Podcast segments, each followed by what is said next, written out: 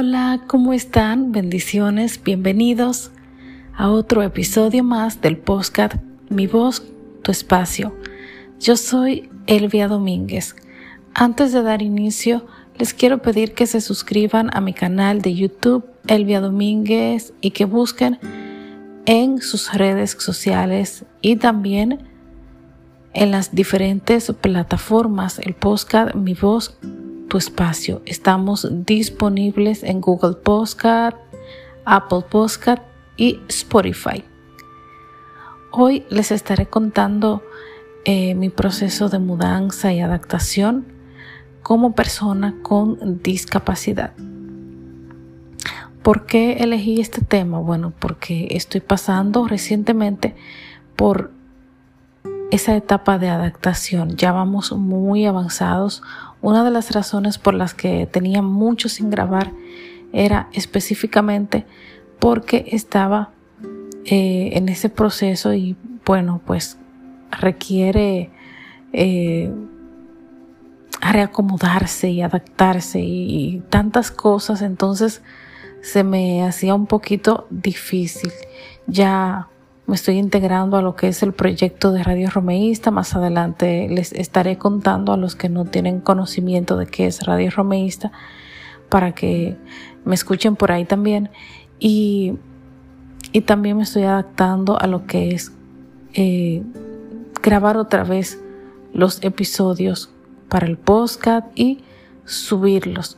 Bueno, elegí este tema, como les dije, porque me estoy adaptando y porque toda la vida, para quienes no saben, yo tengo discapacidad visual, no veo nada, y la gente siempre pregunta cómo una persona con discapacidad visual se aprende su casa.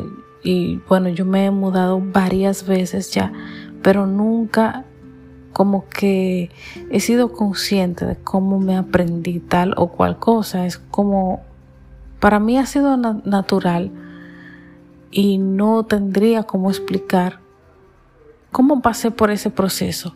Pero ahora es diferente ya que tengo conciencia plena de cómo es que uno se adapta. Ya no soy pequeña, entonces eso ayuda, ¿verdad? Porque uno eh, como que básicamente se va visualizando, no físicamente, pero por así decirlo, como, como que vas, eh, wow, ¿cuál sería la palabra correcta? Es como que es consciente del proceso de, por el que estás pasando. Y yo creo que eso lo hace un poquito más difícil. Es mejor mm, eh, aprenderse un lugar determinado sin ser consciente de ello, porque porque pues es un proceso natural que no solamente lo estás pasando tú como persona con discapacidad, sino las personas eh, videntes, lo único que ellos lo pasan de manera diferente. Requiere una adaptación también, pero para ellos es diferente o para ustedes es diferente porque están viendo eh, todo el entorno. Pero tiene sus sus puntos fáciles y otros que no lo son tanto. Ahora bien, ¿cómo una persona con discapacidad se aprende una casa? Tiene mucho que ver con algo que manejan, manejamos las personas con discapacidad visual durante toda nuestra vida, desde que tenemos uso de razón, y se llama asociación, o sea, asociar unas cosas con otras, usar puntos de referencia. Una vez que entendemos dónde está algo, pues ya eh, ese algo nos sirve como punto de referencia. Por eso es muy importante que las cosas no sean movidas con frecuencia, los, los objetos, y que al serlo, al, al, moverse se le notifique a la persona con discapacidad, mira, eh, moví los muebles, moví eh, las sillas, la cama, en fin, todo lo que tenga que ser movido, que no sea con frecuencia, sobre todo mientras esa persona va aprendiendo, pero que si tiene que serlo por algún motivo se notifique. Eh, nos, manejamos mucho con, con ese tema de asociación.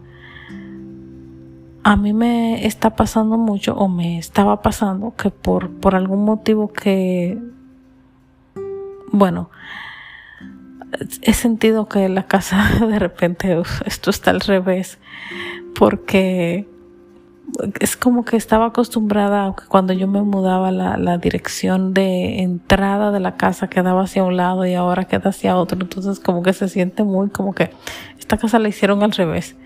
Pero es algo muy emocional o mental. Pero sí, tiene mucho que ver la asociación y es un proceso para el que uno mismo tiene que tenerse paciencia, el proceso de aprenderse un, entorno, sobre todo cuando es tu casa, porque ahí vas a vivir. Si vas a otro sitio y te lo tienes que aprender y no, no tienes que ir habitualmente, te lo tomas con más calma, es como más relajante porque no, o sea, no vas a, no vas a volver seguido. Y y con lo que te aprendes ese día que, que vas por primera vez, pues como que lo asumes, no, no, te presionas tanto, pero cuando es tu casa te presionas un poquito más porque dices, aquí voy a vivir y, y, de repente el proceso en tu mente se hace lento cuando eres consciente, cuando eres niño no, cuando eres niño ya lo manejas de manera más natural porque no eres consciente de muchas cosas, pero cuando eres adulto es más difícil porque tu mente como que te, te juega malas pasadas. A mí me pasa mucho que tengo muy vivos como los recuerdos de mi casa anterior y a veces donde se supone que hay un escalón en mi casa antigua pues yo subo los pies porque siento que ahí está ese escalón o las, las um, llaves o los grifos, no sé cómo les dirán en su país, es llaves, plumas, grifos, no sé, las abro para un lado que yo siento que es porque ya estoy asociada con, ah, esta llave se abre hacia la izquierda, por ejemplo, y de repente no es así porque no estoy siendo consciente de que eh, de que me mudé en ese momento, sino que estoy actuando en modo automático. Eh, a veces me he despertado entre sueños buscando ubicaciones y de repente como que me pierdo porque voy de manera como si, o sea, como si yo estuviera en mi casa antigua. Entonces así va el proceso de adaptación. Ya he superado muchas cosas, estoy más eh, adaptada, más tranquila, más relajada. No, no se puede comparar todavía con el hecho de cómo yo manejaba todo cuando estaba en mi casa anterior, porque prácticamente ahí yo corría. Aquí todavía no puedo hacerlo. Eh, pero así las cosas. Entonces quería contarles porque mucha gente pregunta y, dicen, ay, es increíble cómo ella se sabe su casa, pero sí, todo requiere un proceso de adaptación en un montón de sentidos y lo que te gusta de alguna manera te lo aprendes más, o sea, te, como que te conectas más con lo que te gusta de la casa y eso también es un punto a favor. Hay cosas que de repente te gustan, dónde están, cómo están ubicadas y si te enfocas en eso, puedes atraer el aprenderte más fácil otras cosas que quizás no, con las que no tienes eh, cierta conexión.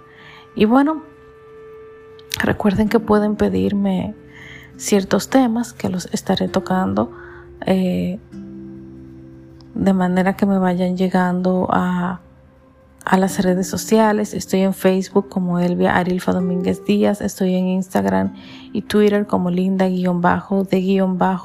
Linda-de-Romeo. Esto es Mi Voz, Tu Espacio. Hasta la próxima.